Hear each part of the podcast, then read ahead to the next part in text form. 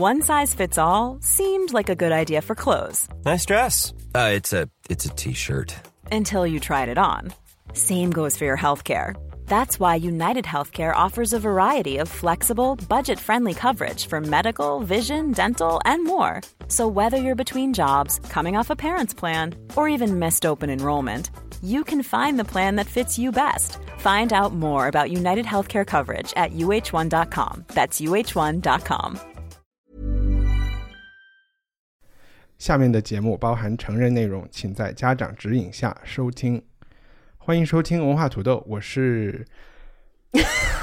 我刚才也想我是文化土豆，欢迎收听文化土豆，我是伊康糯米。一百零一年前，《尤里西斯》最早是在大西洋对岸的美国文学期刊《The Little Review》上连载。它的作者仿佛徒手在文学的大陆架上撕开了一片阴云密布的汪洋大海，成为一个世纪以来企图扬帆抵达彼岸的读者，更别提作家内心里的百慕达大三角。就连一直给乔伊斯打 call 的伍尔夫也说过，这本书极其无聊，翻了区区两百页就受不了了。这期文化土豆，让我们和两位尤里西斯的幸存者、艺术史学家张雨林，还有编辑高露颖一起误读爱尔兰作家詹姆斯·乔伊斯的天书《尤里西斯》。大家好，大家好，大家好，高露颖，这是你提议我们一起读的书，你要不要先自罚三杯，讲一讲你的感受？我已经受到惩罚了。这本书看到我生病，就是感冒上火，然后喉咙痛，然后整个拖延症到大爆发，深刻的怀疑自己的智商，直到现在，就是呃，我来一帆家做内容的前一个小时，我整个人都是处于要崩溃的状态。是内容让你崩溃，还是就是我觉得自己的智力受到了巨大的挑战和打击。我原来从来没有看一本书看到，就是看到最后我也看不懂。我把整个书都看完了，每一个字我都读了，但是我发现连在一起讲的是什么，我完全不理解。就那种焦虑感，就像我要去高考，然后我发现数学我什么所有的公式都不记得，然后我也完全不理解这些公式是什么意思的那种感觉。对，就是这种痛苦，所以我已经得到了惩罚，请大家原谅我。好真诚啊！张雨林，你原谅他吗？呃，我我我还要感激他呢。我觉得没有他的提议，我可能很能至少能自动自发的 去就我我肯定出于我其实已经在更小的时候已经尝试过了，但是完全不能够结束我的阅读。所以我觉得要没有高高的这个提议，嗯，可能我人生当中会有一个很大的遗憾。了解这么一本特别不一样的书，但我我理解他的感受。我觉得我们这种感受还是有很大的一部分原因是出于我们读的是中文译本。乔伊斯的技巧和语言带来那种快感，就是很难特别能够体现，所以你就会更多的接触到可能他的那个觉得无聊的那个部分吧。嗯，这是我的一个想法。我倒也没有想要感激你，我只是我读完之后我。立刻萌生了想读第二遍的感觉。第一遍你真的是很难说你懂了百分之十、二十，因为有的它每个章节都不一样，有的章节很好懂，有的章节你根本都不知道谁在说话。他们在哪儿？谁是谁？对吧？所以一帆，你知道，我看这本书就是凭缘分，我就在想，哎呦，这一章我看懂了，我就好开心，我觉得这一章写的太棒了。然后到下一章又完全不懂。这本确实应该说，《尤里西斯》是世界上那种被打开就是完成率最低的作品之一。嗯，刚才雨林提到了中文译本，我是读的英文版。但是我非常羡慕，我在读英文版的时候，我一直在想，哎呀，要是我当时也多买了一本中文版，看中文版就好了。嗯，原因是在中文里，你有一些问题是不会出现的。第一，我觉得中文阅读速度会比较快，因为它那个字的大小是固定的嘛，就是眼睛看扫起来会快一点。然后第二是中文不会出现你完全不懂的生词，就那个字，如果你不知道该怎么念。这种情况会比较少。他造了一些词儿是吧？他造了一些词儿。他嗯嗯，不是呃，对他肯定造了很多词。就我有看这本书几十万字，我不知道几百页，怎么也有三四十万字吧？因为我们上次读那个武侠城邦城邦暴力那个是六十万字，那看这个怎么有四十万字？有人统计过有三万个不同的英文单词在里面。对，我们日常中可能就用几千个，就是嗯。正常的所谓的那种母语，嗯。说母语的人，对谁来说这里面都有大量的词，一部分可能是爱尔兰土话，嗯。嗯，或者一部分是呃一百年前的人的一些俚语，嗯。然后另外一部分就真的是。我记得有的时候我查查一个词，我也现在也不能特别举出例子，就比如说我们中文会说沙发，有的人不是喜欢在沙发背上搭一个毛巾去盖着它吗？嗯嗯，对但是，我们中文里你会怎么形容这个词？你怎它肯定是没有一个专门的词的，但是英文里在曾经可能一百年前大家是有一个词的，嗯但这个词你看了你就会完全不认识啊。所以我读书的时候其实就是遇到很多词汇量上的，但我通通都没有查，就基本没有查了，我就就啊也是凭缘分，这个 你们也通通都没有去读注解，还是有的地方会去读一些注解。我在第一章的时候试图去读注注解然后还翻到前面去把注解对照一一去看，然后我发现好像也没有什么太大的帮助，所以我到第三章以后我就完全就没有看注释了。只有我特别迷惑的，就比如说他一些人称代词指代不清楚的时候，我会去翻那个他或者是那个女他男他到底指的是谁？啊，这种他都有注解的，对，有的有。我中文版这个注解注的就是说特别的细，嗯，而且他最后那个就是是那个茉莉那章哈，他都特别贴心的把那个应该就是有应该有标点的地方给空了格，啊，对啊对对对，所以就完全不一样，感觉不是你英读英文那么痛苦。啊它对它是其实是 虽然是没有标标点，但是它有，断句。基本上就是还是把句断了的。所以以嗯前我们我没有读之前，我对对一章最后一章充满恐惧，但是我现在看完以后，我觉得最后一个是一最好读最好理解的一章。这这里我可能稍微补充一下，就这本书它分成了十八章，嗯然后最后一章也是比较出名的一章，在形式感上是小说的女主人公第一次正脸儿见大家，然后她就一通这个术语叫什么？是意识流，对吧？对对，对就是一口气说完了好几万字，嗯在英文版里是一个标点符号都没有的。刚才提到的那个空格，但我也做了一个弊，就是我发现我现在读小说比较喜欢的一个，也是一个比较土豪的做法，就是我买一个电子版，然后再买一个电有声版有声版，嗯有声版放着，然后自己眼睛就看。这样的好处就是说，很多词汇，就是你那个读，首先它会帮你断句嘛，然后其次是那个，我不知道你们如果有这种感觉，就是有时候你去看话剧，特别是比如说莎士比亚那种，如果你读书你是不知道他在说什么的，但是他有了那个语气、嗯语调以后，你大概明白他是他的喜怒哀哀乐。其实我也有作弊，就是我最后怎么搞懂这个故事呢？是我在 B 站上收到了一个纪录片，嗯这个纪录片其实它就是有人物扮演的，它大概讲了整本书的一个故事是什么样子，然后演的很夸张，很话剧戏剧性。我也看了，那个就是就是叫做 Greatest Modern Write Writers 是吧？对，对然后 one of 就是 one of the greatest modern Writers 就是就伟大的现代主义作家，一个就是这个对对演的是还是那个演阿加莎·克里斯蒂里面演的花后演 Poirot 那个人呃叫什嗯么波波罗呃大侦探什么波罗翻译的什么？对反正就是啊那个比利时人嗯是那个人演的那个布鲁姆。对，那个纪录片很奇怪，他很多扮演部分，好玩死了，他就把每个章都演一遍，然后又出来有有人评论。对，有人嗯。出来评论一对。番，很好玩那种纪录片。所以让大家头疼的是你不知道他在讲什么，是这个原因吗？因为你不知道他在讲什么，所以他前后的那个逻辑联系就你就会让你特别不耐烦，就是断裂的，你就没有耐心看这一趴他到底在干嘛，就这样快速的过下去，然后就是哦，他去了下一个地点了。但是他在每一个地点，他都会遇到不同的人，说不同的话。其实让我头疼的是这些人的聊天的内容，让我不能理解。但是也是每个字都看懂了。对每个字我都懂，但是连在一起，我不知道他们在讲什么。我是会有，我不知道他的他从哪儿来要到哪儿去，这是我不知道的。但我早就放，我就读了一阵，我就放弃了。我就唯一就是说啊，如果这两句话我恰巧看懂了，我就来就是体会一下这两句话的，就有点像，我也跟你一样，我完全是意识流的读法，嗯跟着他走，反正就我把它就是说不是我故意的，就是可能我对视觉比较敏感，我就感觉是反正就是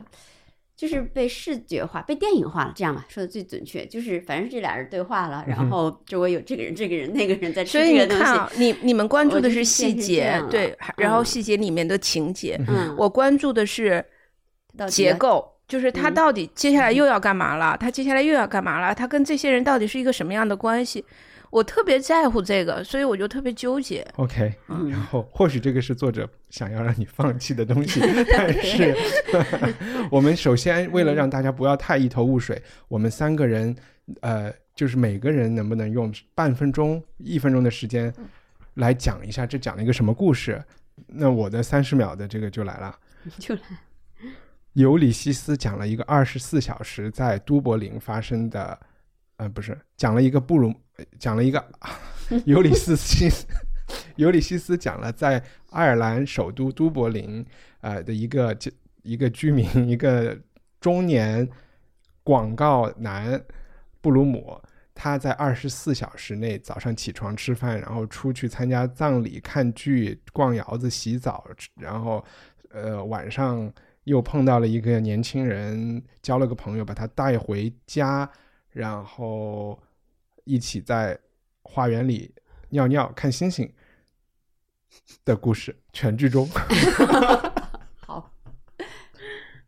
然后谁再来再试一次？高讲吧，我可以讲那个然后我来补我来补充一下这个细节啊，就是这个叫布鲁姆的男人是一本是一个报纸的广告商，还是一个非常普通，然后有点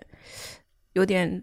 潦倒和落寞的一个中年男子。他是一个有性功能障碍的人，然后他的妻子又是一个非常风骚的他有。性功能障碍，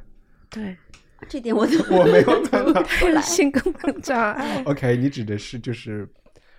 他很长时间没有跟没有跟他太太发生过那啊，那个是种关系。心理关，那个呃没有啊。好，我们待会儿再说啊。然后呢，呃，然后他明明知道自己的妻子有情人，并且在那天下午要跟他的情人约会，所以他半是躲出去，半是无目的的在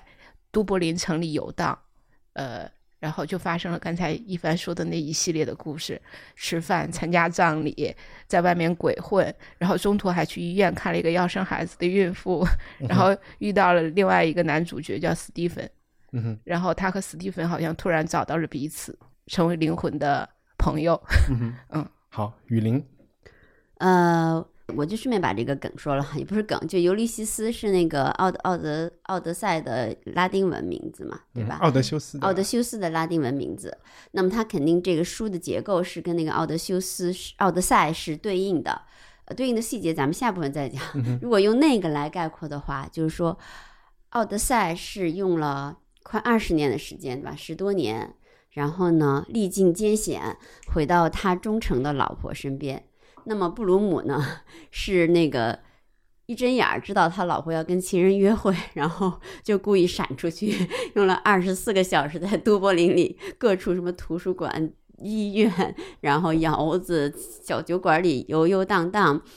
最后呢回到了他不忠诚的老婆身边。嗯哼 OK，那就是我的版本。OK，那现在大家大概知道了这个嗯故事的梗概以后，我们就来讲一些关于这个小说的背景。先，呃，要不要拼凑一下？就是乔伊斯是一个什么样的人？刚才我们有提他是爱尔兰作家，然后我就只是想一开始先说一下，乔伊斯是爱尔兰人，然后爱尔兰是一个有点像苏格兰、威尔士、英格兰一样，它是一个民族，但是在历史长河中，大部分时间它都是英帝国的一个。你可以把它看成一个属地一部分，一个省，也许是一个殖民地，嗯。就是看你站的角度不一样。在这本书讲的，就是这个小说发生的时间，爱尔兰还是英国的一个省，嗯然后对。这本书的出版和爱尔兰独立是同年二二年发生的，嗯，但其实乔伊斯也又不是一个生活在爱尔兰的作家，对吧？嗯，他其实大半生是游荡游荡在欧洲，对，嗯然后嗯，他在都柏林生活的时间并不长，对，然后这本书其实是他写给他妻子的一本所谓的情书，然后因为为什么这么说呢？因为这本书里面所记录的时间就是他跟他妻子见面认识的那一天，嗯也嗯，就是六一九零零六年吧，还零几年的六月十几14号十四号，嗯对。然后他把这本书写完送给他的妻子，然后可是他的妻子，嗯，其实也没有看完，可能看了只有一章还不到，然后就跟他抱怨说：“为什么你总是写这么让人难懂的东西呢？”一九零四年的六月十四对，，嗯嗯。乔伊斯的生平很容易去查嘛，但是可能和这个小说有关的，我记、哦，我你是想能想到，说生平对对对，是吧、他是他是一八八二年生在都柏林的，然后我觉得跟这书比较相关的就是一一个他少年时期的教育，实际上是纯粹的天主教教育，而且是耶稣会士的。耶稣会士是以两个出名，一个当然肯定是严格的天主教，呃的一派，然后还有一个是他们基本上以学识见长，嗯就明代啊，在咱们国家 传教的传也好多都是耶稣会士嘛，礼，所以是呃礼仪之争啊，什么都是耶稣会士来的。至今为止，就是其实现在在北京有很多大学的这种古典学的，或者是表面上是英文的老师，也仍然是耶稣会士。啊对，嗯，我以前在北大的时候就碰到过一个，嗯，嗯对他们是都是学问很渊博的，嗯、所以我觉得这个乔伊斯在严格的这个耶稣会士的这个呃，可能是男子学校吧，就当时读出来跟他这个非常渊博的一个知识体系还是有关的。当然，他肯定是一个求知若渴的孩子。然后他其实有一段时间也在挣扎，是自己是不是要去做教师。后来在十六岁左右吧，还是就是非常奇怪的，就是到了完全的另外一面，就是强烈的反对天主教，反对这种、反对这种信仰。嗯，我觉得这个这一点，就他少年时代这个经历，跟他后来离开都柏林、离开爱尔兰去巴黎。反正当时谁想要自由，都先去一下巴黎，对 在巴黎再看，再去哪儿。他离家以后就去了巴黎，学习的就是医学，所以嗯。其实他整个的人生经历跟我们《尤里西斯》这本书里的史蒂芬非常像，就包括他其实出生在一个天主教家庭，然后他生活在是一个爱尔兰独立运动，包括他的父亲酗酒，然后他妈妈是一个虔诚的天主教徒，最后他呃曾经犹豫犹就是犹豫过是不是也要从事天主教的这个事业，但最后放弃去巴黎求学，在巴黎认识了他的朋友，那这个朋友就是这本小说里穆里根的一个原型，然后跟他的朋友们混在一起，每天过着有点浪荡子的生活，跟史蒂芬的整个遭遇非常像。那我们可以其实也可以理解为这本书里面史蒂芬的某些抑郁也好，或者是他的意识流的一些描述也好，其实就是作者本人的想法。嗯嗯，嗯如果他可以简单的概括成一个人的话，因为在在尤里西斯之前的那一本书，嗯呃，《Portrait of an Artist as a Young Man》、嗯这本书里，斯蒂芬就是主人公嘛，然后那个东西嗯是更像一个半自传、文学自传的对一个对对对的，嗯。一个东西。嗯然后我好像还记得，呃，乔伊斯曾经也是受过唱歌训练，然后有点喜，他是一个很喜欢音乐的人，他还曾经，有点想去以以此为业，嗯当一个职业的。呃，肯定不是那种流行歌星啊，不是那嗯种 boy band，是我想唱歌跟剧啊，或者是这，种。嗯我，想跟天主教会有关，他肯定有那种啊合唱团啊什么的，嗯嗯嗯，对他小时候他反正他后来在这本书里，我们也可以以看到，对对书里有很多对曲嗯谱啊之类的东西。也有一段嗯跟音乐相关的讨论，什么对呃瓦格纳，还有什么之嗯之类的。而且我记得他是一个，其实有乔伊斯的生活他并不富裕，医生也没有当医生，然后也神父也没有当神父，嗯。然后歌唱家也没有当成帕瓦罗蒂，但是他一生都很喜欢音乐，呃。嗯。因为是个才子嘛，写东西赚钱，一直有有那种美国有一个贵妇一直在秘密的资助他，嗯然后大概每年给他多少钱，然后他就嗯。其实一辈子都是活在这个这种赞助人的资助下面。嗯。然后他搬了很多地方，无论他搬到哪里，他都有一架钢琴，他都去听歌剧，因为那个还是属于比较上流社会的消费，是蛮贵的，所以可能他的书信集或者是怎么里面有那种他跟他老婆之间的呃就是矛盾，经济矛盾。他老婆嗯就抱怨他这种比较奢侈的生活方式，明白，嗯，而且他去听歌剧是，就是他肯定是一个天才。就比如说他去听瓦格纳的歌剧，他觉得嗯是一个天才和另外一个天才的对话，所以他是连可以一连听一个礼拜，每一场都听，直到他把这个歌剧倒背如流，回家了来能嗯够把曲子和呃歌词都写下来，然后来研究。嗯，就是那这是一笔很大的消耗，难怪他会穷困潦倒。对吧？你就就嗯相当于你这一个礼拜听歌剧就花一万块钱这种，嗯所以嗯。嗯，但是就是应该买学生年卡，我记得我在巴黎的时候都是买学生年票，但也许那个就已经 是听社会主义兴起之后对的对的才有的事情了。他生活的那个年代还是嗯狂热的资本主义年代。是是是是是，现在都是二十六岁以下就可以。然后他生平中还有，我们知道他在巴黎生活过，他还在意大利北部一个叫 Trieste 的地方，对，离克罗西亚就是呃克罗西亚，对，他也不算意大利，算奥匈帝国的一个地方。边界的对边他界的在一个地方意大利、大利法国、西班牙，他在欧洲很多国家都苏黎世、对瑞士，都瑞士死掉了，好像是流落流浪过，嗯对应该叫流浪吗？呃，他属于这种叫自我的这种逐放吧，嗯呃，他不愿意待在爱尔兰，但具体嗯什么原因我也不太记得，但我记得他是十二指肠溃疡死的。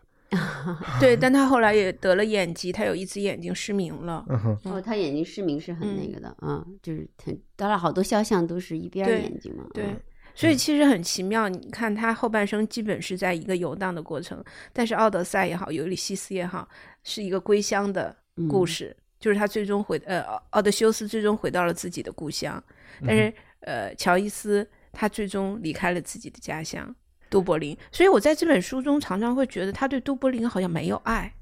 虽然他事无巨细的嗯描述都柏林城市的风情，可是我觉得语气中流露出来的是对那儿的人没有什么爱，是讽刺的感觉。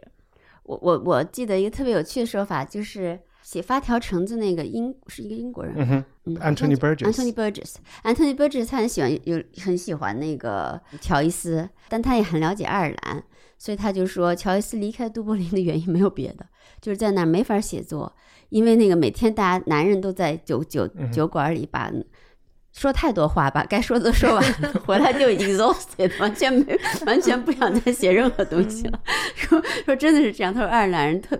就是爱尔兰很多男的哈，其实乔伊斯自己也有对这个，好，我忘记他是怎么反讽的，就是很多男的就是在酒馆里待很长时间，然后见到谁都啊一帆，你好来跟我聊两句，然后 那个又高高来了又嗯就是非常的，其实他们聊起来又好像很戏剧化，每个人都像演员一样，就是非常对，话题很漫无边际，但是这个话题有的时候会非常粗俗，对有的时候又极其的高雅，就是、对他不是那种 small talk，对吧？他不是寒暄式的，对，不是，也不是是我们说谈天气，就不是谈的是很具体、对很实非常具体的。东西，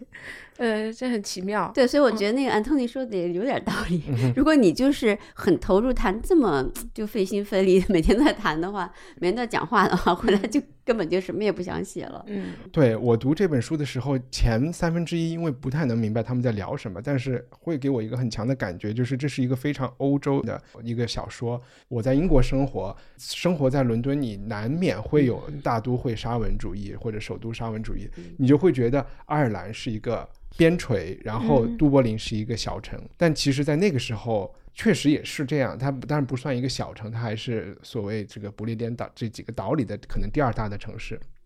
但是它是一个殖民地，而且被殖民了几百年，我就觉得他们会有一种那种宿命或者那种哀怨，那种哀怨就是只能够借酒消愁，只能聊一聊。当然，我们现在可能新闻里听到的新芬党啊什么的，在那个时候已经有了，嗯，就是有这个民族主义的独立运动。但是大部分人，他们何止是只能聊一聊，那他 对全炸了。对他们没有那么只能聊一聊，可能。哎，就是说给我一种感觉，就是就是作者有一个目的，就是想塑造一个和欧洲历史和欧洲人文历史关系很紧密的爱尔兰，就是通过这本书啊，就不管是他借用就是荷马史诗的一个壳子，还是或者是甚至包括天主教的东西，他喜不喜欢是一回事儿，但是毕竟这个东西把把他们和就是希腊和意大利和整个天主教文化联系的更紧嘛，然后相反。如果我们在聊讲到脱欧的时候，英格兰它是一个，就是在亨利八世的时候就已经脱离了天主教怀抱大家庭的一个嗯东西，所以他做这件事情就也是我觉得是一个他对爱尔兰独立的一个一种贡献，或者是一种就是比较自大的贡献，就是说爱尔兰还缺一个 文艺伟人，然后我要来充当这个角色。另外一个就是说，我要把爱尔兰的文化、爱尔兰的市井的非常草根的文化和和欧洲的历史和欧洲的这些渊源都发生一个关系。他也不是说我们是基督教的孩子，嗯他反而通过批判啊、嘲讽啊这些东西，他反正发生了一个关系嘛。所以在这个基础上，我会觉得他生活在巴黎也好，或者是生活在日内瓦也好，都还 OK，就没有那么离家。对，因为可能对他来说，就瑞士有什么卢梭，然后那个巴黎有伏尔泰，对他来说没有那么，他的语言能力也是这几个语言都会讲的嘛。嗯，所以你把就是欧洲文明是同样的一个文明的家，对他来说，对吧？你想说的是这个对对对是这个意思，所以就可以不一定有嗯那种没有那种客死他乡的感觉，嗯嗯可是就是我我印象特别深，可能他离家在然后写爱尔兰，呃除了我们通常所说那种哈，你离开了才能怎么样？我记得海明威他就快很老很老的写了那个巴黎是一场什么流动的盛宴，嗯就 Paris is a mover feast，但它是有点纪实的写法，纯粹纪实的写人写事儿。但是他在那个有一篇文章里就写了，他说我特别希望，我多么希望我那时候就能写巴黎，但是巴黎就是这样，你。就是你在里头的时候，你没办法写巴黎的，嗯我不知道是什么意思啊，但可能，嗯，也确实你，人太多，应该是这个意思。而且对还年轻，还得跟他们混，得指着他们混，对，反正让我有一点想起，可能你不知道，就是有点像，但是他写的时候也很年轻哈、写这个没对没有多老，嗯，就是你想，你有的时候像你一个老年作家，可能对。以往的事情反而细节特别特别清晰，或者是怎么样？嗯，但那个时候嗯会不会又害怕写了东西会被年轻人说已经过时了，或者是怎么样？嗯，不会啊，那个时候就不害怕了呀，老的老了，怕啥都不怕了。我我们是嗯确实，如果你去看他写这本小说，有非常多的就是都柏林的细节。嗯嗯嗯，他是从图书馆里借了拿了都柏林的地图，这是肯定的，然后还拿了都柏林的相当于那种电话本、工商登记，所以他写的每一家店谁住在几门几号都是真的。对嗯以至于这本书出版的时候，最终得以出版的时候，在都柏林，大家很兴奋的事情都是互相问你有没有 被被写入书里，嗯所以我觉得他牛逼啊，他还嗯是很牛逼。这整个，我觉得这整本书哈，它其实要写熟人就全是熟人。这个不就是说，他这整本书就是像一个艺术作品。嗯哼就是我想说他牛的地方，就是他其实，它其实你要你要说这个，比如说你说你一会儿可能会说什么但丁四层意思啊，什么这样那样，就各种观念性的东西，各种各种很现代主义的东西，但是人家没有一个用的是抽象的东西，嗯等于说全部全部就是实到不能，什么牛腰子啊，什么那个哪个哪个坟地的哪种草啊，什么哪种鱼游在哪个海滩的水里面，那那么多种鱼的名字，全部是非常精确的事实嗯，但它组成了一个从概念上来说是当时啊是全新的，是一个现代主义的理，就是经典的作品。其实是一个非观念性非常强的一个艺术作品。而且可能从你的考古背景来讲，你嗯会觉得如果火星 火星人拿到这本书，嗯，是不是都可以重建爱尔兰都那几那些都柏林人的可以从生活对，至少从那个气息和那个感受上可以重建很多。可能东南西北它不见得，因为它它太意识流了。嗯一会儿坐电车从这儿到那儿，那鬼知道是从东到南到西还是从北到我。曾经看过一嗯篇陈丹燕写的文章，然后他说他大概去都柏林了四次，每一次都带着这本书，嗯然后他会发现，他就把它当成一个地图，就按照这个书里面写的地点，他会去游到游历整个都柏林。嗯我觉得这不失为打开这本书的一种方法。如果你实在看不懂这里面的内容的话，嗯哼，就是干脆去参加一个这种旅 肯定行团 肯定有那肯定是尤利斯，肯定有尤利斯斯的都柏林这种 special tour。这是一个嗯工业，我想可能，而且反而在书里他提了一句话，就是这这句话你肯定看出他这本书里有特别多人的那种闪一下的想法，嗯他就说应该玩一个游戏，就是在杜柏林从 A 走到 B 不经过任何一家酒馆，嗯，他就说这这会是一个挑战。对，绝对的，绝对的，绝对的，绝对的，这个是这个是，嗯嗯我其实还想分享一些关于，因为我学法律的嘛，然后我嗯在看这些背景的时候，发现这本书在法律这个案例上是一个非常重要的一个案例。嗯因为这本书刚嗯出版的时候，我们刚才有提，一九一八年嗯开始在呃美国是芝加哥的几个人搞的一个小的评论杂志，嗯。叫 The Little Review，是几个女性嗯主人出钱做的，他们就开始连载。他们连载这个作品的原因，是因为这本杂志的海外文学编辑，就说美国之外的是 Ezra Pound，叫庞德了，嗯，叫庞德，庞德是很是一个很好的诗诗人，嗯嗯。然后庞德其实鼓励过好几个，就是英国或者爱尔兰的作家，其中一个就是呃 Eliot，George Eliot 也是、嗯呃庞德一直鼓励他出版。然后乔伊斯也是。嗯当时其实呃，庞德当他的编辑嘛，就已经删掉了一些比较露骨的性描写了。嗯到后来大家也会知道，这不属于性描写，只是说他就是看到一个东西，他就说这是什么，他不会找一个委婉的话来讲。嗯但无论如何，最终这个东西还是被美国的审查的部门，那个时候可能道德警察比较多。其实最开始是一个女人，是一个文艺女青年，她是这个 Little Review 的读者，她读到了这个东西以后。他爸是一个打这种道德警察官司的，他就跟他爸说：“你看这个东西太肮脏了，你一定要去把它。”其实对，就 是海滩有一个，其中讲的就是布鲁姆下午在一个海滩，然后有一群人在那儿，遇到了一个女孩？对。遇到了一个，对，遇到了一个美丽的女孩然后他们彼此歪歪，然后在这个过程中，布鲁姆做了一些一些事情，他他自这姑娘就这姑娘就掀开裙子，他们基本倒的那个角度可能有一个高低的这个差，对对然后女那个嗯女生就有点把裙子掀开给他看，嗯然后其实也没有外人，然后布鲁姆也在一个石头旁边坐着，然后嗯手就放进了他的裤兜，然后就嗯做了一些事情。最后这个书以其实有很多内容，最开始就是这个事情就让这本书进了美国的这个禁书的这个可是我觉得这段应该是最相当干净的一个，相当古典，而且还挺美好的。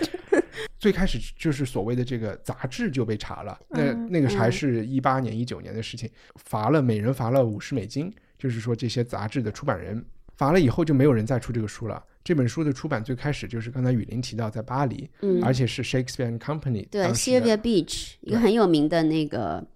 呃女书店女主人，就是对 Shakespeare Company 的创立者，嗯，然后支持好多人。非常，我其实还是蛮重要的，这又是一个女人。嗯刚才最开始看到她的这三个这个独立杂志是女人办的，嗯然后这个莎士比亚这个书店的主人是女人，这个出版的其实是非常潦草和和便宜的一个出版。据说当时那个第一版本现在卖几十万美金了，这那个第一版本的那个封皮是那个书里就印清，最好是建议你们自己再装订一次，因为这个 因为实在成本有限，成本有限，然后。然后在法国出版了以后，呃，兰登书屋就有了买了这个版权，买了这个版权以后，他们知道美国不让出版，所以他们就一定想要去打一个官司，然后嗯才能把它把从这个禁书单里给拿出来。对不起啊，我这讲的比较长。然后这个官司是怎么打？那兰登书屋的老板就专门。就是去安排了，因为这个审查是海关嘛，和我们今天在飞机场有人查一样，安排了有人从法国寄了一本这个书来，嗯。然后他就去跟匿名给法国呃给美国海关打电话说几月几号几天哪个船上哪个人带的行李里有一本《尤里西斯》是禁书，请去查了。嗯。他们还非常的有心机，就是在这本书里放了很多欧洲批评家对这个给这个书写的书评，都是嗯赞美的书评。然后，因为他们是希望这些东西一一起被作为证据在法庭里被展示，嗯而不是说他们需要去单独要求说哇，我还有一个证据，法官也许说这个东西无关，所以他们就说这些书评好评得一起呃被抓到。结果那个海关拿到了这个东西以后，并没有。并没有说，就把他说 啊，那这个东西是呃你不能带这个东西，但这个书呢是兰登书屋的，那你就他就直接寄给了兰登书屋，然后兰登书屋的律师拿到这精心策划的这个东西又不行，他又反正又想了一个什么办法，又直接去相当于自首了，说你看我这儿有一本禁书，请把我抓了吧。然后就有了一个很著名的一个法法案，这个法嗯案一个很特别的就是它它是美利坚合众国诉，它不是诉乔伊斯，也不是诉兰登书，而是 a book called Ulysses。所以就是好有可能是对，是这本嗯书本身，嗯然后说它是色情文学嘛，就基本是把它当一个黄书在进。嗯又有很奇怪的一个事情，对不起，我这讲的好长啊。没事儿，有一个法官是吧？你想说的对对，这个嗯法官他放假之前，他有在判这个案子放假之前，他就带这个书跟他一起放假，然后看完、嗯看完了以后，他就觉得这本书没有问题，他就说这本书他觉得《尤里西斯》是一本真诚的和诚实的书。这本书里写用的很多词语，很多人说它是肮脏的，其实他们就是啊、古老的萨克逊的方言，而且所有的生活在那个地方的男人、女人，他们就是用，他们说话就是这样的，因为他是在对一个美国听众，嗯，他就说乔伊斯不过是在试图去再现他们的话，然后至于这里面这些人他们日常的心心理活动中包不包括性啊，包不包括这些，然后他就说我们必须记住这个故事发生的地点是。呃，是凯尔特人的地方，然后当时的季节是春天，好种族主义，对，有一点种族主义，但是也有一，他也许是通过这个，对，他也反正就是把想让他过，嗯，对对，也可能是好意，假装傻，然后让他过，然后呃，美国的这个纽约的检察官就 申诉吧，又去申诉啊，嗯然后那又到了更高一级的法庭，这一个 法庭上最后三比二还是让这本书出版了。法当时的这个法官说的话，也就是写在最后的这个呃意见里面的，也很意思。他就说，法官是这么说的，他说艺术当然不能不能被要求必须从在传统的这个表现形式上来实现进步。他说，在艺术这个领域里，没有什么比限制实验性实验的权利更令人窒息的。然后他还提到了大约一百年前，比如说在审查拜伦啊这些的事情，他都应该让我们警醒，这是一个愚蠢的判决，而且本身可能就是有罪的。然后他就说，这是给所有要去限制创作者工作边界的人，应该是一个警告。他说，我认为《尤里西斯》是一本有原创、有原创性和真诚的作品，而且它没有促进性欲的效果。因此，它不属于法律条文这个禁止的范畴，即便它会呃冒犯很多人。嗯，然后，反正他就是说，他的标准是这个东西年轻人看了以后会不会发情。然后，然后刚不，其实这句话也很真诚，你知道吗？对嗯有很多表面上掩盖是比较古典主义、比较浪漫的作品，实际上有这个效果。是是，但很多有，比如说现代和后现代作品，好像是有什么器官，反正不，但实际上完全没有这个效果。他只是想写一种东西，你明白？就是他这他这个法官这句话，就看似就是有点就是简单粗暴的哈，但实际上是很有其深意的。大家哎继续想想你们的经，就是真的是我有一个疑嗯问啊，《金瓶梅》在中国的历史上曾被禁过吗？在中国的历史上，啊，就是在共和国历史上肯定不是共和国，历史，嗯就是在它发行的那个年代有被禁应该没有吧？禁过吗？应该没有应该没有吧？OK，嗯嗯，嗯嗯，看来我们还蛮开明的。因为我们没有一个那个宗教来管全世界，就没有政教合一的这个这种历史，我也不知道。嗯但在法庭上还有一个非常有趣的对白，就是法官问辩方，嗯就是检察官的律师说：“你到底有没有看完这本书？”然后这个人就说：“哎，其实我二几年，因为这个这个审判是三三年发生的，嗯他说：‘哎，我二几年就企图看啊，然后翻了好多页，然后实在看不下去就没看了。’嗯然后这个法官又说：“你没有回答我的问题，我就想问你这次你判你就是 这次你看没看？”他就说：“我现我现在没有这个原文啊，他那大概的意思就是你要问我看了这本书没有，但是你问我的时候，我现在就突然注意到了你的那个领带上现在有一个金色的什么扣子，然后我又看到你背后有一幅画，然后我又想起了什么什么，他就扯了一大堆 这个就像有事情。”像像乔伊斯一样啊扯了一堆像这本书里面的，对，他就用乔伊斯的那个写法来写。嗯然后法官的回话就是说。我从你的回答中已经明白了，已我已经对我对对你的回答已经满意了，而且我不得不说，就在我回答你的时候，我还在看你身后的椅子是什么样子的。哇，这个好 educated，两个人都 简直很棒，很棒，简直是现代主义。我觉得这个整个故事是一个非常现代主义精英的故事，应该把它拍成电影儿，把这法官啊、前一个读的人啊什么的，就包括兰登书这些人啊，什么就全都给其实是可以成为对呀、一个挺有很精彩，趣的很精彩。电影好，嗯嗯，啊，我们我们要这个版权啊。对对对对对，任何人不得盗用。嗯 对，然后这就是我刚才嗯就是特别拖泥带水的介绍了一下出版的嗯经历。嗯，嗯我还有一个问题，我不知道雨林有没有时间去看，就是、嗯就是乔伊斯和艺术家是他们，你你有去看就是什么未来主义的什么吗？他有，我倒没看未来主义的什么，他就是他有一个很好的朋友是艺术家，但是这个艺术家本身不太有名。啊，但是他说了一句很有意思的话，我查了一下，这个这个艺术家叫什么来？他确实不是一个有名的艺术家，所以叫好像叫 Frank Budging 或者之类的，就是不是一个特别有名的艺术家。他一直跟这个艺术家，呃，是好朋友。但是他问过这艺术家一句话，他说：“你还一直没告诉我，呃，你怎么想我最后那一章？”嗯就是写那个他老婆就是嗯茉莉那一嗯章哈，就是，然后这个艺术家回答了一个词，我觉得是对乔伊斯和整个不现代主义小说、现代主义艺术和现代主义精神的一个，他说你这个就是 Cubist。嗯哼，嗯，对，其实 Cubist，比如说毕加索，毕加索画的那个大家都知道那个阿维农少女，不就是大家哇，第一一出来大家觉得哇很震惊。其实毕加索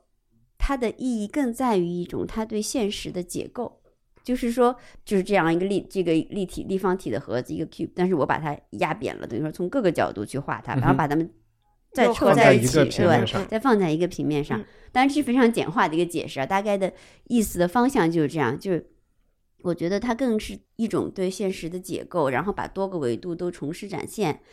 所以乔伊斯其实他，比如他，特别是在最后这段，对吧？他一会儿一会儿飘到这儿，一会儿飘到那儿，飘到各个人的身上去，然后再把它在同一个维度上展现这个女人。她那个回答，我觉得其实也是乔伊尤利斯斯很多其他章节的一个精神，对吧？嗯他一会儿会。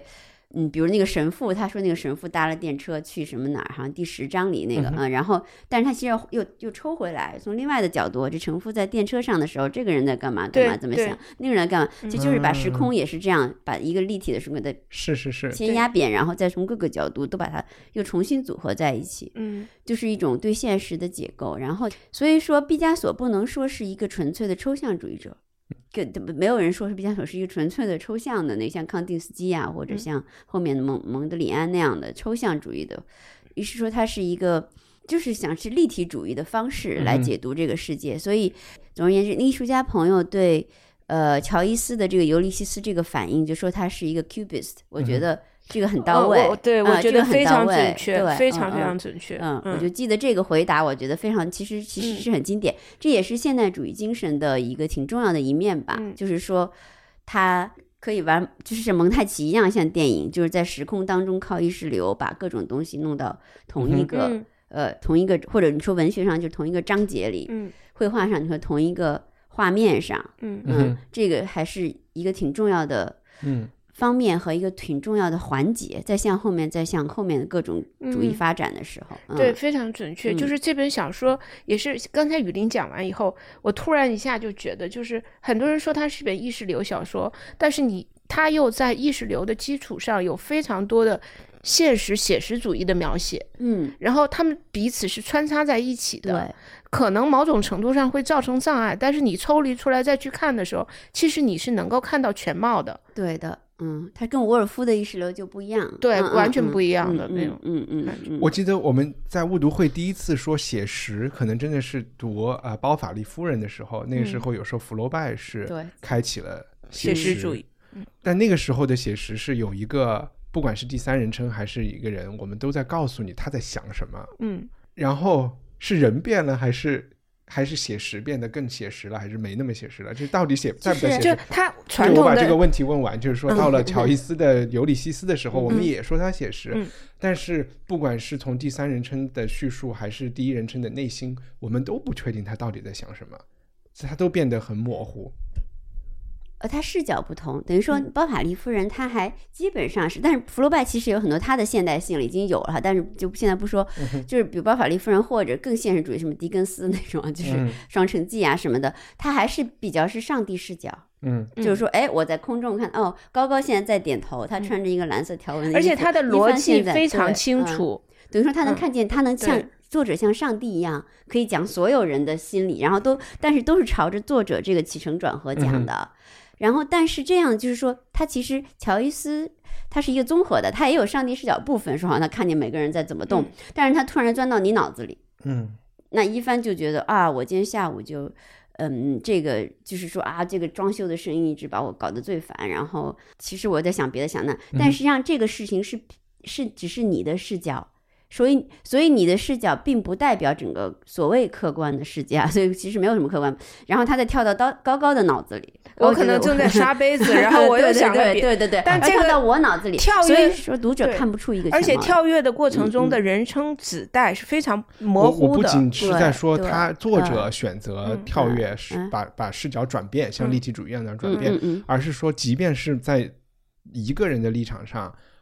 可能他本身，比如说布鲁姆说的一个词或者一句嗯话、或者一个意象是什么意思，跳跃的，它不仅是跳跃是不嗯清楚的，它是很多义的，嗯，就是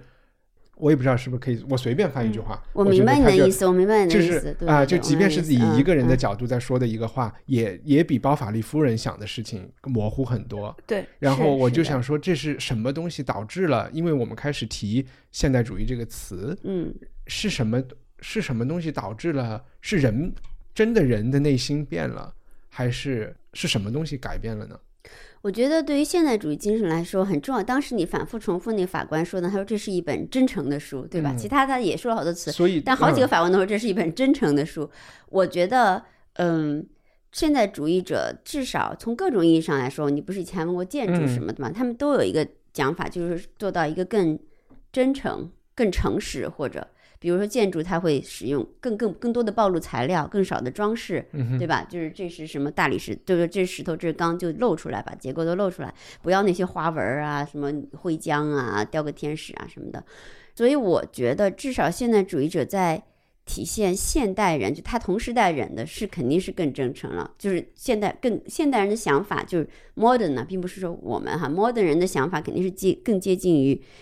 乔伊斯写的，而不是那个嗯嗯所以更原来的那那是不是是因嗯为肯定有人已经写过方面的论文了？我就在想，是因为科学吗？是因为我就能想到的几个原因是，是这最背后的原因是因为首先就是大家真正意识到上帝不存在了，所以就其实就有点慌了，或者是就都不所有东西都不确定了。然后包括到后来，可能爱因斯坦是晚一点，然后才告诉大家啊，可能我们都没有办法真正的观察到这个宇宙是怎么回事，我们都不知道嗯是怎么回事了。还是说就真的是出现了电车，出现了装修的身影，让大家没有办法集中注意力了？也不是，就是这个破碎的也不是，我觉得来它它还是挺重要的。比如意识流的发现，就就是那我忽然忘了法国那个哲学家叫什么，很重要的一个，就是所有现在就是他说的这个 a long 的 v 就是说你的。你的你的人的想法从来都不是一个连贯的起承转合的，嗯嗯，我在说话这一刻，我就同时就是就像那个法官说一样，我看到很多东西，我脑子里的就是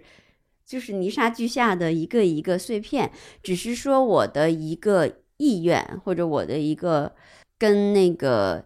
现实生活或利益有关的一个，这个利益是打引号的，并不说是一个一个金钱方面的啊，就是说有关的跟功利目的有关的一个强烈的意愿，能够把它找出一个线索来。比如说，我现在就努力在集中在谈尤利西斯，尤利西斯，但实际上人的人的这个意识当中是是是很多，就是完全是碎片状的。那为？什么荷马嗯或者是弗弗楼拜没有写出碎片状的东西呢？他为什么会觉得嗯写出来的东西就是比较整的呢？因为他当时可能首要任务难道你并不是说他们不真诚？不是，但是当当时他们的首要任务，当他们的 urgency 或者 priority 并不是揭示 individual 的内心，嗯，对吧？他嗯并不是说你个体的内心感受是当时他们写作的首要驱动力，或者是他更在乎的是简奥斯汀没有想写内心嗯吗？难道简奥斯汀不是想写这些女孩子们的心里是怎么想的吗？简奥斯汀还是有一个东西，他就是他已经其实好，其实已经 develop 好多了，对对对对。但是他还是有一个东西想，比如说我对是这样的，就像比如我他可能还更会被禁？他可能还更在意他的读者能不能够理解他要嗯传达的东西，嗯但是乔伊斯似乎不是很在乎他的读者能不能懂。对对对对，哎，你说的嗯这个特别对，我我也不知道对不对，是有一个我在网上看到有一个什么作家，他打了一个比方，这作家是谁我也不记得了，然后反正是一个当代的人，他就说，如果你去，我也不记得，他说，比如说福楼拜啊，他就说。举的例子不是福楼拜，他的意思，如果你去福楼拜，或者是说你去狄更斯的家，你就会看到有一个篝火，然后有一个沙发，然后他给你倒了一杯葡萄酒，等着你和你聊天。他说，如果你去了乔伊斯的家，你就会发现地上放了一些蜂窝煤，然后还爬着一些，呃，还爬着一些鳝鱼，然后，然后他正在厨房里也不知道在捣鼓什么东西，然后也没有来理你。嗯他就说，嗯但是你要知道，乔伊斯的这个虽然对你不是很友好，但是这个是 the real thing，对，嗯，嗯嗯嗯嗯嗯嗯，是这样。就是没有包，没有没有想过要包装。嗯嗯，OK，不，实际上是努力揭开包装。我觉得我们每个人都很很容易变成狄更斯的待客方式，但是很难变成 所以我觉得这可 乔能，伊斯的待客方式，对吧？这可能是要就是努力的。这可能就是我看书的时候，我就觉得，呃，界面不友好。对我对见见面非常不友好，对读者也不友好。然后又所有的人都说它是一本伟大的书，我就真真的中中途几次在想，这是不是虚名？就是因为大部分人看不懂，才觉得它伟大。嗯对，但是我全部都看完以后，我又回过头去想，就是有哪一个作家能够做到像乔伊斯这样去使用文字、使用文体？我觉得好像挺难的。他真的是，他那个掌控力很很奇特，嗯也也不能用简单的说掌文字的掌控力强来说，他真的是有天才的。我觉得是天才的。他有，他有，他有很，我觉得他牛的一个地方，就像我们以前也说过，就是这些现代主义者哈，就不管他们都是要讲究要求新，像包括波德莱尔什么的，他们手底下活儿都特别好。嗯这个这个活儿就我我记得有一个，我正好艾略特有一个评论，哦，还不是艾略特，是一个英国的杂志，嗯哼呃，叫做 Egoist。，Egoist 啊对是在 Egoist，英国最早对对对出版的，，出版了一些就是片段性的，但是这个主编最后还是就用道德实在受不了这个嗯道德上太那个了，他但是林林肯他他比如他说这是尤利西斯是比乔伊斯先生写过的任何小说都更苦毒、更肮脏、更挖苦的凶。他认为啊，就是这个 Altington 认为是人对人性的极端侮辱，但是他连他他也不得不承认这个。说作者对文字的驾驭出神入化，能表现出任何他想表现的东西，肃穆的东西、反讽的东西、让人作呕的东西、陈词滥调的东西、挖苦的东西，就是他的在技巧部分，对所有这些文学相关的技巧，包括对结构的技巧，包括对节奏的技巧，这都是无人能及的。就连就是反正伍尔夫也是，伍尔夫虽然也最后是还是本来他和他先生做的小出版社想要出这个书，啊，最后还是放弃了，就是觉得有些方面太受不了，他还是觉得他不、不体面，而且会无聊，嗯，嗯所以呢，伍尔夫就想来想去还是放弃了。但是他也是，反正觉得他是一个嗯不得了的书。然后我再说一点点，因为艾略特是他的一个最大支持者，嗯所以艾略特在这里呃给了他一个以及就荒原就其实有点像一个伦敦版的，对，因为艾略特嗯也是现代主义文学家当中，对吧？不能你说不可以绕过去的。他是在说他为什么要用这个奥德修斯、奥德赛这个故事来做他的一个、一个结构。嗯，他就说，呃，乔伊斯会使用一种古代传说做框架，目的只是为了把当代历史纷然杂陈的庞大全景给控制住、条理化，使之变得有形象、有意涵。所以很多很多其他的文学评论界也认为，就是乔伊斯是他之所以要使用这个古典的这个结构，是因为真的是要约束他自己的想象力，要不就像高高说，嗯就是 完全就是嗯太像火山一样，就把整个结构给烧掉了，会嗯所以它很严格的跟这个对应的。而且尤利西斯既是最无拘束的小说，又是最律己的小说，任性与律己之间的丰饶张力，让他成为了唯有现代主义者。他打括号说，因为现代主义既受惠于古人，又不为古人左所右，才写得出来的小说。他绝对不是把文学传统晾在一边的但丁、莎士比亚、荷马的身影在书中随处可见。嗯哼，确实，这也是乔伊斯具备了现代好多伟大现代主义的一个特点，他们对古典传统完全是不陌生的。嗯虽然他们非常 熟悉，在使用的时候，你就发现他是信手拈来的，而且是炫，技派嘛，对对，完全在炫技炫技派嗯，炫技派，对，那那既然刚才那个嗯雨林提到了，就是和这本书和《奥德赛》的关系，嗯所以我们稍微可以聊一下这些。我先把最简单和最表面上的东西先介绍了。我们知道布鲁姆是奥德修斯，嗯，然后史蒂芬比他年轻，在这本小说里年轻，他是泰勒马克斯，相当于他的儿子，嗯嗯，对吧？然后。呃，奥德修斯的老婆 Penelope 是忠诚的，刚才我们有提到、嗯 m o l l y 是他的反面，嗯刚才你有也也提到这个这本小说为什么伟大，我会觉得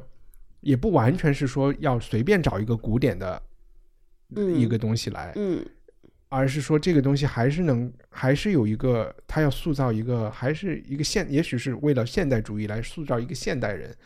就是一个现代的另外一种英雄，对的对的，是的，对吧？是的，就是就因为奥德修斯是古典时代的英嗯雄，嗯然后嗯所以他要找一个有有了地铁、有了电话这个时代的英雄，嗯居然是搞广告的。我我觉得他是反英雄的，他其实是消解英雄的那个意义。嗯，因为布鲁姆在这本书里面，他真的跟英雄一点关系都没有，他非常的平庸。然后虽然他看了很多书，他有很多很好的想法，但是他有点懦弱。嗯然后他其实也没有什么朋友，嗯也很孤独。就是我觉得他所有都是反英雄的，他是反古典的英雄，古典的英雄是要力气大，对吧？要能够英勇杀敌。嗯我觉得作者在这儿要讲的是，我们首先不管布鲁姆英不英雄，嗯我可以写六十万字摆在这儿，他是不是六十万字我不知道，他的一天可以是这样的，嗯他的一天就可以让你们的这些文学系的人去分析那么几十年，嗯嗯他就起码在这个层面，他就已经，而且我写的东西都是关于这个人的日常和他的嗯所有的琐碎的，嗯所以就是说，其实也是在塑造一个按照这个来讲是一个蛮社会主义价值观的东西，就是普通人也是伟大的。哇，这本书所以在普国内通人也是的英雄。OK，但 Bloom 已经 Bloom Stay 都有了，对吧？对六月十四号，咱们嗯应该都来读《尤利西斯》。对，对，我同意你的意见，但是它其实还不是社会主义的，它肯定是当时那个呃啊，资本我那是开玩笑的。对资本主义讲究个人价值嘛，individual 的意义。但它确实，它这个对比显得很落差很大。一个是奥德赛，对吧？嗯一个是一广告商，确实像高高讲的那样，就是也搞不定，老婆也没搞定啊，然后年龄又大了，儿子也死了，还是一个犹太人，对对对，然后被那些天主教的人嘲笑。对，但是我同意，他这些都是是通过这些所有的特征来，就是波德莱尔所说过一种所谓的现代的英雄，就是说每一个人。乔伊斯也说过，他说 Bloom 就是 everyone。Every man, every man，或者是 every，对他好像说的是 every，哎，他两个都用了，对他是两个都 every 用了。man 或者是 no man 对 no man 就是对的对的对的。对，其实 no man 或者是对，又是 every man，所以他就是说的，在波德莱尔就是提倡说，在现代的生活当中，就是每个人都应该是，就是说，实际上是最伟大的。每个人的，特别他说每个人的，而且是每一个瞬间，你现在生活的这个瞬间，就现在这个时候，嗯嗯，modern 它就是拉丁语当中的那个 modum 来的，就是现在的这个瞬间。嗯所以它就是，而且他也只写了一天，嗯他也好好几次说了什么关于时间和关于瞬间，是说人生就这就是，我记得他说过一句说人生就是这样一天又一天过去的，而今天这天就要结束了。还在这里面写了好多这种东西，像比如人生只有一次，肉体只有一次。哎但是这个伟不伟大，你嗯得有，好像还是有一个条件，比如说这本书里出现的，呃，我们说布鲁姆是伟大的，但是但是那个传教士就未必是，传教是谁？啊呃，就是那个 father，就是？Father me call me 这个名字，其实在英文里就是骗我，嗯嗯嗯嗯，然后他就是一个，他就是那个特别和美、特别甜蜜，然后特别想要平静的。但是他就未必是英雄，你就还是觉得，因为嗯布鲁姆是英雄，我觉得还是因为他有神英雄的审美。后面有讲，其实有讲他老婆出轨，他回来怎么想什么的，他嗯有很多问答，就是你怎么能想得通这些事情，嗯或者是什么的嗯，反正最终他都能够拔高到一个。拔高的他真的很拔高，最后他都会说，好像 好像是说，就特别自我合理化的一个过程。是因为天上的星星对这件事情并不关心，他并不在意这种事情。嗯但是你要这么想，就是说，呃，你不论怎么怎么一个事儿，其实在呃，呃我就乱说他，因为在现代生活中，你个体碰到的问题，比如你个体，你很难去碰到一个世界大战或者怎么样的哈，你的世界大战是个大问题，但是很难是你个体真正能够，就是说。真正个体面对面的一个问题，那你个体碰到的问题，你老婆出轨，就跟当时奥德赛要杀一杀一屋子人，这个这个难度差不多，他怎么克服，对吧？他怎么克服老婆住在嗯。今天出了轨，就在这房子里出了轨，嗯。然后他自己还回到这儿一个状况，就跟奥德赛回到那宫殿里杀了一屋子人，就是血溅嗯，整个大厅，实际上是同等重大的一个事儿。但是在他脑子里，他不嗯需要有这个历史意识，不需要，对对对，他不需要他，嗯，嗯嗯，因为奥德修嗯斯本人也没有历史意识，对吧？对，就是现在这个问题嘛，就是现代生活中的一个问题嘛。现在生活不可能说一屋子求婚者用在等在那儿等着你来杀他，杀他但们。或者但你说的那个是嗯外外部环嗯境和条件制造的一个难题，但是嗯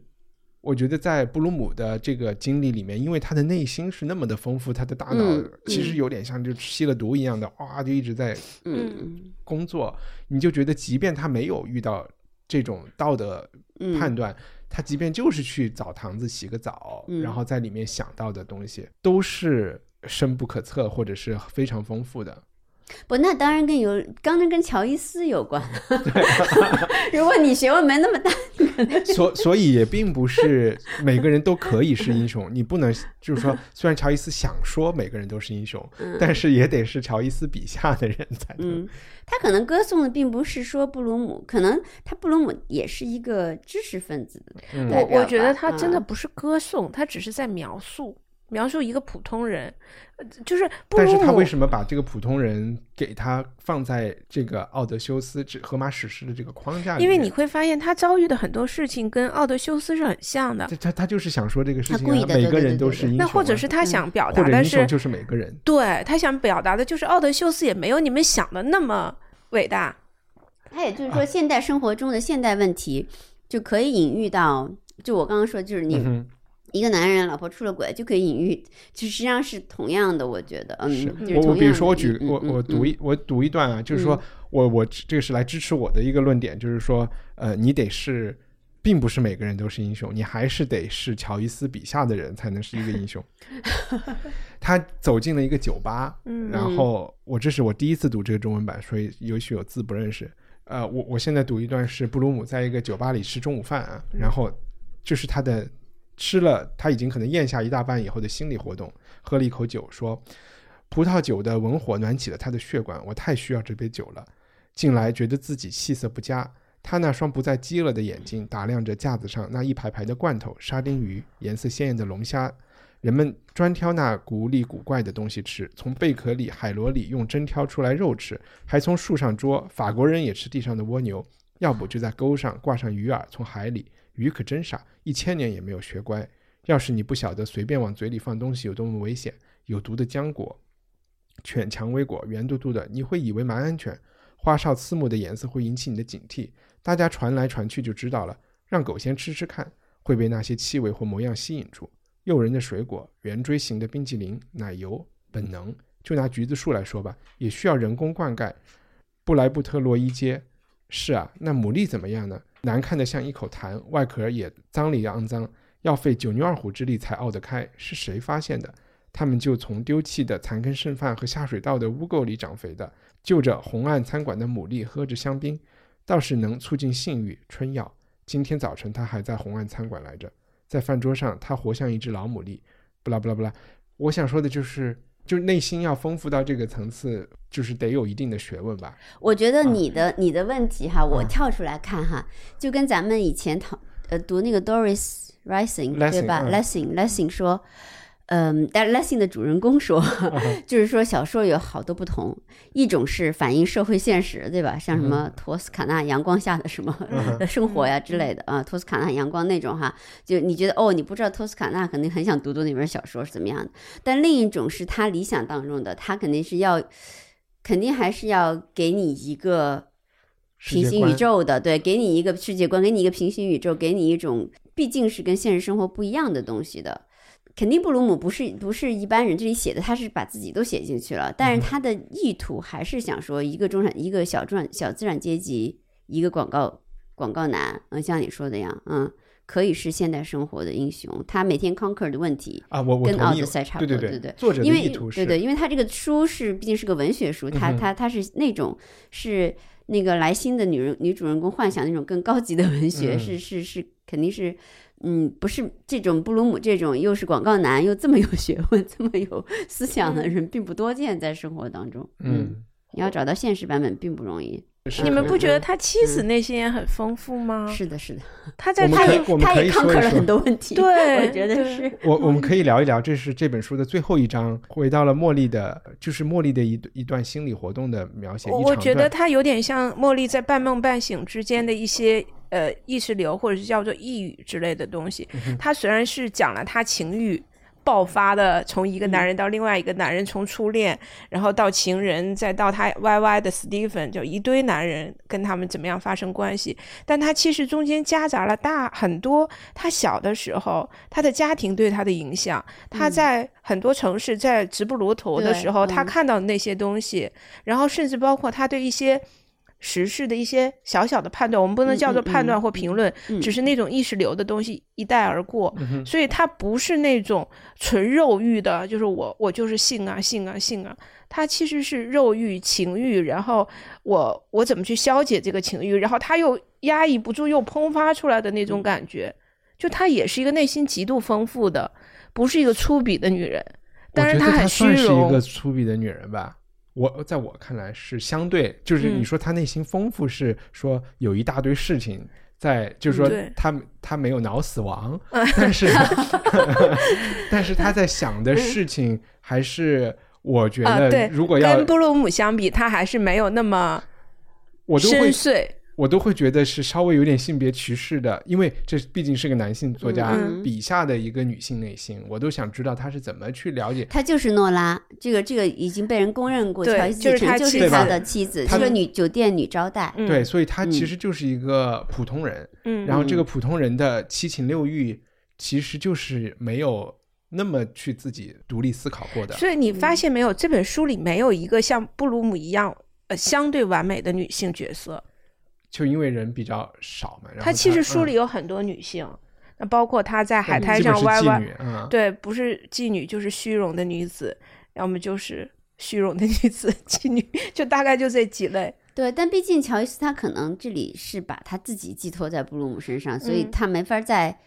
呃，他老婆就算是最诺拉，对对对，对，他还是很欣赏这个诺，包括他嗯。老婆诺拉，还有这个茉莉这个人这种人，因为他诺拉也是碰到他，他们很久也没有结婚，嗯。所以其实诺拉虽然是一个酒店女招待，不是那种那么知识分子化，嗯。但是她在行为举止上也不俗的。当时。嗯。就很久没有结婚，直到很晚才结婚，而且反正他们也他也称赞格诺拉是一个特别 honest 的人，嗯。就所有的精神都集中在 honesty 上面，嗯 就就肯定也符合他这种现代主义者的这种去浪漫化的需要吧。我嗯。对对对，嗯我会觉嗯得，因为可能嗯。特别从乔伊斯的角度，他会觉得那种维多利亚时期的中产阶级的道德观和他们的举止是虚伪的。对的，对对的，嗯。对的，天主起码的呀什么的。对，所以在嗯他笔下嗯。那些呃，不管是澡堂子还是酒吧里的人，嗯。就嗯。虽然他们可能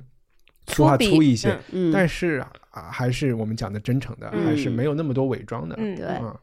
我觉得这个这个诺拉她一定是有一点点女性解放的，因为她比如说在性方面肯定是对，然后因为乔伊斯最著名的就是他俩之间通信嘛，嗯然后非常的就是说露骨，这个比这可能比尤利西斯要更值得一敬。嗯然后那个诺拉也说过，她说说 I'm not sure my husband is a genius or not。But I'm sure he has a dirty mind。对，所以所以就诺拉还是一个不不寻常的人，至少在当时的社会环境当中，虽然他不是一个受过什么多少多少教育的人，所以乔伊斯一生也只有这么一个正式的，我觉得嗯，女朋友对，一生嗯。也就是就是爱，还是挺对他还是蛮忠诚的，还生了俩孩子，嗯。最后一直生活在一起。嗯，嗯，虽然很晚才结婚，嗯都一直没娶她，可以的，对对对，茉莉 还是可以的。但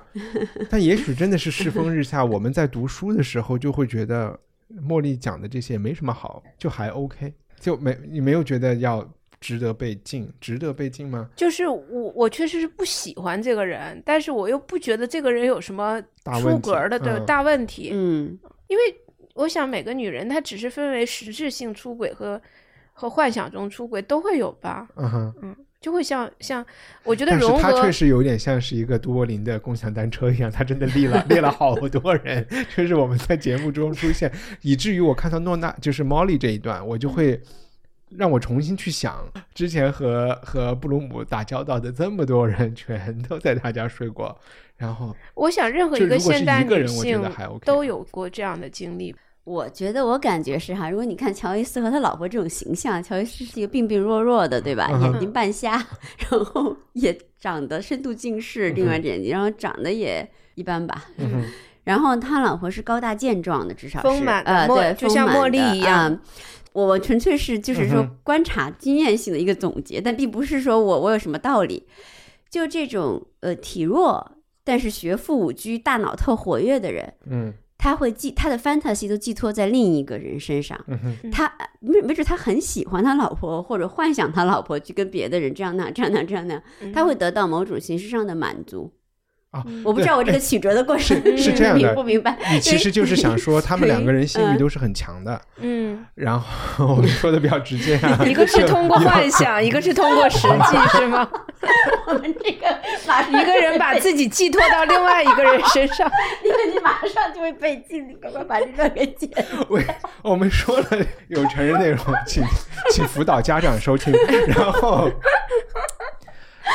但是这里面的不一样的地方是，我觉得小说里有一个交代，嗯。我前面没有看懂，我是到最后一章才看懂的。他们失去了一个儿子，对。他们他一开始就写到了，小说里有详细的记载他们每一次滚床单的时就是年月日，嗯。然后以嗯及和他们生小孩的时间的关系和怀孕周期的关系。嗯。因为首先就是他们天主教家就是国家是不能避孕的，那个年代也没有避孕方式。对对，然后呃，所以这个男孩死了之后，他们就没有再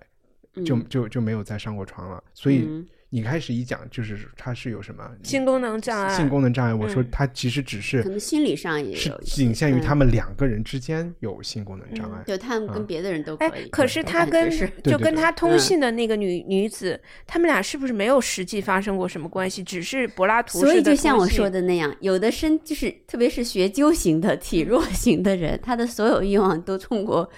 fantasy 来、嗯。来来来来更加来满足。他其实他其实没准他到了现实，真的女子到他面前了，他根本没法弄，他根本就是哦，我也就没有的理解，那个我的理解嗯那种是因为这个文嗯。字实在是看不懂，所以不知道他到底有没有。我的理解是在这个小说的在这一天中，嗯。他是有自己解决这个啊，当然就是他这天是自己解决，但是之前他是他是逛窑子的，嗯他他嗯是逛窑子又不，我觉得又不一样，跟你心里就是激烈向往的可能我不知道，啊因为嗯，因为你可以就躺那儿。反正就是可以确认的，就是他很长一段时间 我们已经比尤利西斯更加可怕。为什么一定要纠结于 他有没有发生过那种事情？太真诚了。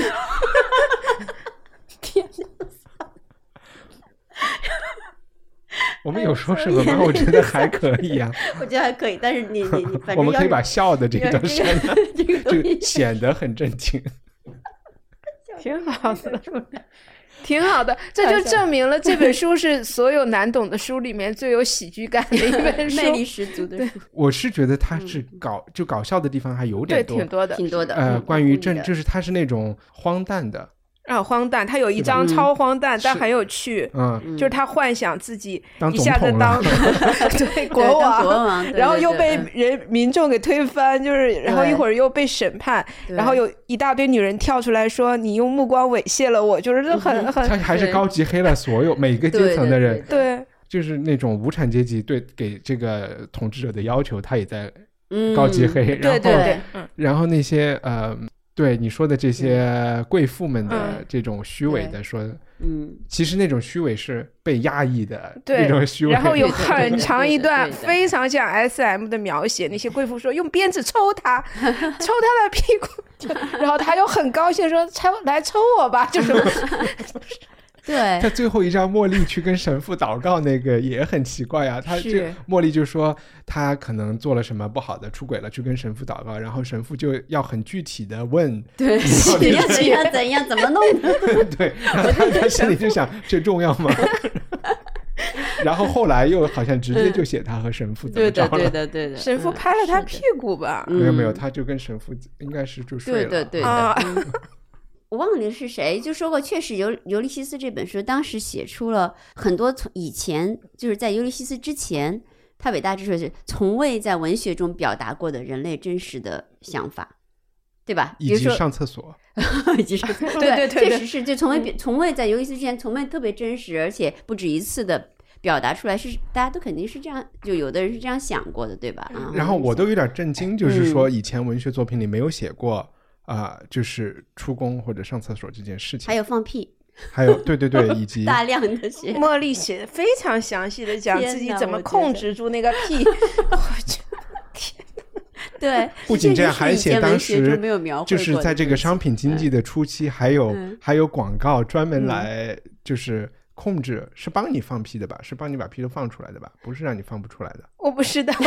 我忘记了，我是有一个产品嘛，然后还讲那个产嗯品，还讲了好多用户的那种呃买家秀，然后里边包括一个乞丐的买家秀，嗯然后这个乞丐就说啊，这个用商品用的特别好，要是我当年当兵打仗的时候就有这个，就给我们发这个东西就好了。你就看他高级黑了多少层次的东西，嗯嗯，而且其实让我特，你说到这儿让我觉得特别意外的，就是他的市井生活的描写真的很细。就他有一段想讲他去配那个化妆水，真的让我都惊讶了。去一个药房给他太太配化妆水，对的，对的要用什么东西、嗯什么东西配，我觉得哇，那个时候的人消消费的东西好好啊。就确实你会觉得那个社会和我们今天看起来，除了手机之外没有那么大，嗯，对，而且就是特别是和今天的中国吧，因为中国不是刚改革开放，也没嗯。没几十年，就是它里面布鲁姆有一段描写他的理想生活，嗯他想要一个什么样的地方？嗯他不就是想要一个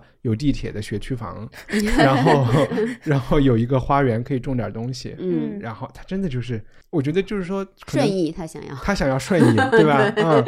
对的对的，他想住在优山美地，然后对的对的对的，好像跟我们也没有什么区别哈。这真的没有区别。嗯然后我我也是在想，就是人是到了这个是工业革命造成的梦想嘛？因为你去问奥德修斯想要什么样的理想，嗯。他可能不会说，我也不知道他会不会说，他不就是想回到伊伊伊伊叫什但但他都是个国王对，嘛，嗯嗯，嗯，伊卡塔也不是最大的一个国家，对对对，嗯。对，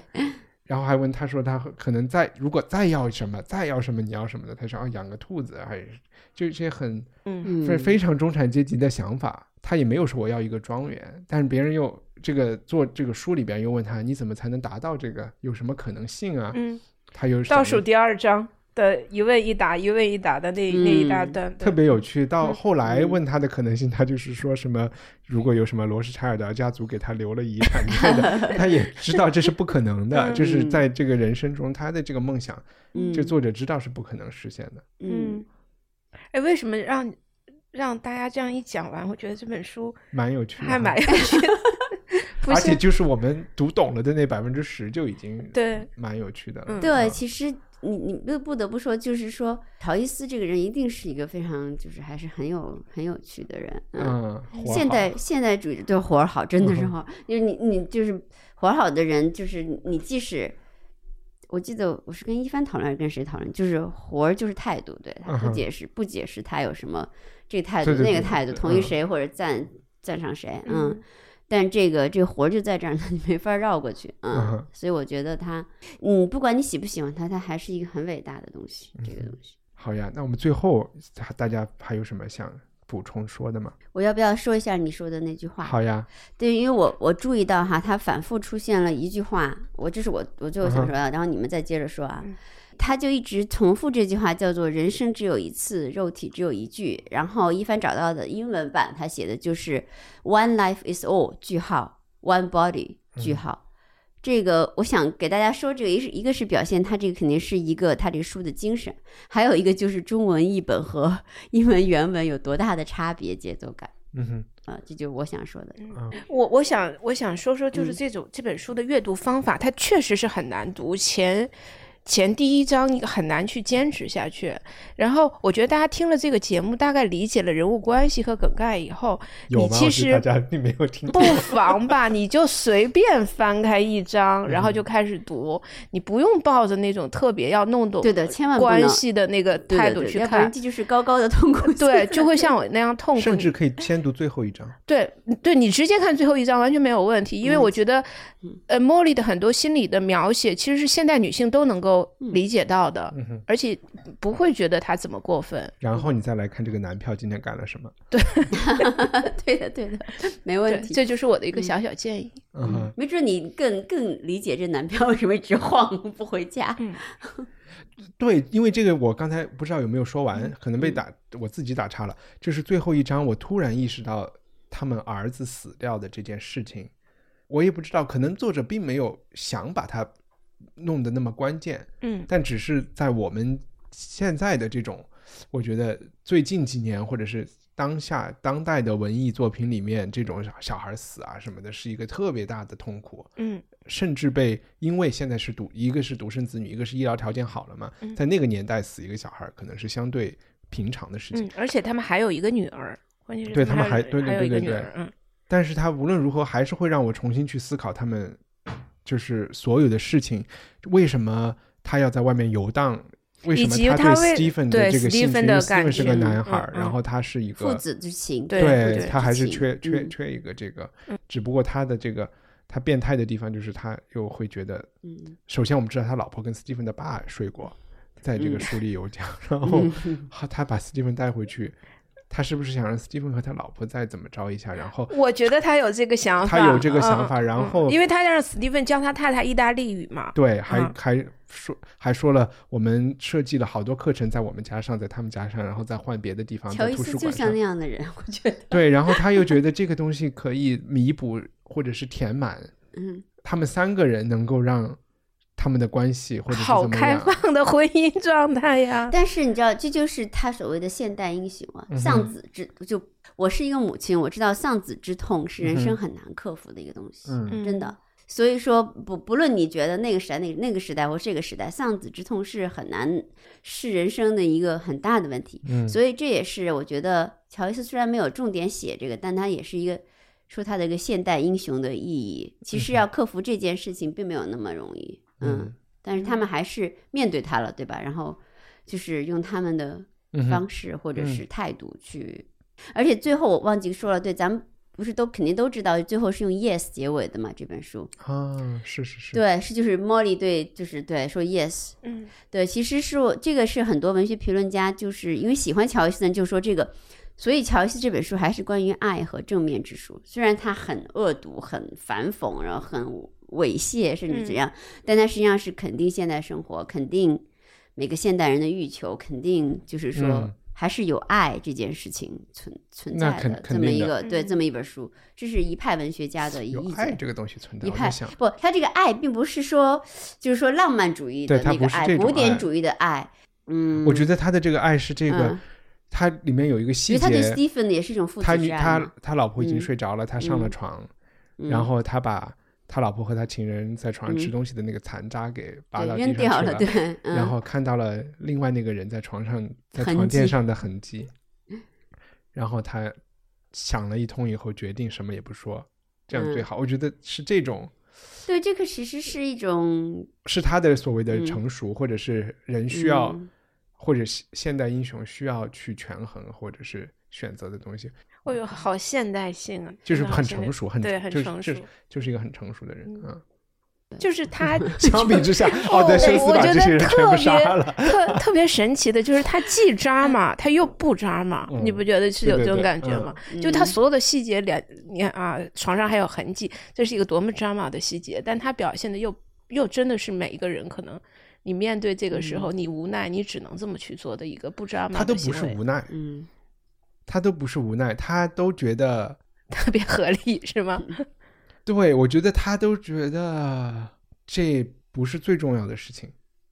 嗯嗯，对，你说的对，他觉得这个不重要。嗯，而且他他进入的那个细节描写都会，反正就非常细节啊，就他都会去设想他老婆做的所有的事情，然后这里面可能存在的，其实可能也并不如他老婆意的地方。这就是我的理解啊，就是我我也不太清楚他在描写一些事情的时候嗯。到底在描写什么啊、然后我我最最后想说的就是，呃，我还是能看到一些经济层面的一些呃叙述，然后非常得，而且非常非常的超前。它里嗯。面起码我记得有两次提到，第一次他提到，呃，他肯定写这本书的时候在设想，在未来爱尔兰是会独立的，然后里面也有一些政治理想的一些呃所谓的 utopia 的描写，在他梦想自己当总统的时候，嗯。但他在不同的另外的两个场合，一次有提到，他说我们的国家完全有可能在每个新生儿出生的时候给他们多少钱，嗯然后这嗯。个钱百分之五的利息就可以让他们怎么怎么怎么样。嗯。那然后在另外一个晚上，他跟那个航海员还有斯蒂芬·布鲁姆他们几个在一起的时候，也有聊到有没有可能就是国国家的税收中能够给每个人每个月一笔保底的基本工资嗯的这个，其实在现在是叫 universal basic income，就是每个人都能拿到的一个基本收入，嗯，然后这样可以让他们不需要为温饱去选择自己要做什么事情。哇，我就觉得好好酷啊，嗯，嗯是，他还他那个国王演讲里还有好多好玩的，什么给每个私生子多少亩田，然后然后什么就是妓院和教堂都二十四小时开放之类的，我觉得 这个是是反讽吗？对我以为对对对是反讽是反讽对对对，反讽反正又是一种。那个乔伊斯说过，他最喜欢奥德赛这个人，比喜欢但丁、喜欢浮士德还要喜欢他，就是因为这个奥德赛这个人特别像现代的人。现代人有好多身份，比如说你嗯。同时，他奥德赛，因为他同时又是丈夫、爸爸、嗯战友、战士，嗯。呃，领导、国王，然后就是所有的身份他都有，所以他要平衡，就是他要做这所有身份做的事儿，然后要嗯 responsible for 就是所有的这些 identities。嗯。啊。所以他说他这个很像现，因为现代人有很难免有很多身份，嗯。你再不想有，你也得有有很多，嗯，嗯。所以他就觉得这是一个。就可能布鲁姆也有点这样，就他就朋友，又是这样那样，嗯，就是很多身份，嗯，然后我就再说，嗯就是补充补充不完了一个细节，其中一个没太相关的细节就是，呃，乔伊斯本人他嗯不是也作家，就相当于没工作嘛。嗯然后他中间还有一个生意的事情，就是有人出钱，在奥匈帝国的人出钱让他回杜柏林开第一个电影院。哦，这个然后不知道，对，然后嗯他他还中间搞过这个创业搞砸了吗？呃我我我也不知道搞起来，然 然后第二件事情就是嗯在这本书里，他的女儿不太出现的这个人米莉，嗯。她的职业是当时非常时兴和现在所有人都做的事情，她是一个摄影师，对，他是个 photographer。嗯，但是乔伊斯和诺拉的女儿也很就值得，就是一啊直都也是的这个大家都会职业吗提的，好像是我忘了，反正就是一直在提这个女儿。OK，嗯，那这个米莉在在书中的米莉，她嗯是一个 photographer、那我们今天来看，就就乔伊斯，我们说他都是以开启现代主义的。那我们今嗯天所有人都在拍照、剖照片，嗯就是他其实可能已经意识到照片这件事情是属于未来的，对的这个是他嗯下一代人会做的事情。而且在当时他描写的那个时代，照片这件事情也是很时髦常的对是事事情。对对对摄影是一个嗯虽然他发明可能嗯更早，但是呃，当时是就是说所谓普通人能够买相机成为 photographer 这件事情，而不是科学家在实验室里做的一件事情，是刚刚开始出来成为商品。然后我我看到有一个有一个还是一个中文名字的一个学者在写了一个博客，他就讲到啊，为什么没有人去聊米莉这个人？然后嗯作者其实安排米莉当 photographer 是有深意的，然后他也嗯想说，呃，当 photographer 的人，或者是作者心中觉得未来的人，其实是被技术呃裹挟，或者他们的生活中越来越多的出现技术，然后技术会占据更实际的生活的东西，或者人七情六欲，或者是更更加复杂的，或者是更麻烦的、更肮脏的东西。嗯就或尤里西斯花了很多笔墨写的这些东西，这些问题可能在米莉的生活中都不存在了，因为他可能关心的是这个更新的相机是什么型号的，然后关心的是去拍照，然后但是那个照片照下来的那个东西和艺术家画出来的东西，或者是文字积累出来的这个东西是不一样的。我不知不知道是不是过度解读啊，但是反正嗯我觉得他有嗯。他，我就我不知道这个学者的意图，但是我倒觉得摄影它有一个就是跟尤利西斯可以相似的东西，比如说我现在咔给你们俩拍一照这边，嗯。但是我没没办法删去什么高高的水壶啊、嗯。紫色的后面的植物啊，嗯。你的冰箱啊，包括冰箱上说的冰箱贴儿，嗯都在所以更像是摄对，所以尤尤利西斯的写法就是对吧？就这样，你看，你你你你们俩是主体，虽然肯定大家都能立刻感觉到，但是所有的这些东西都在，就是泥沙俱下的这个这些这些噪音啊式的东西全部都在。我不嗯知道摄影是不是，反正摄影是一个很 modern 的事情，这是肯定的啊。嗯对对，有乔伊斯也有这种启示或者对，但这个是幻觉，这肯定是一个大师的精心安排。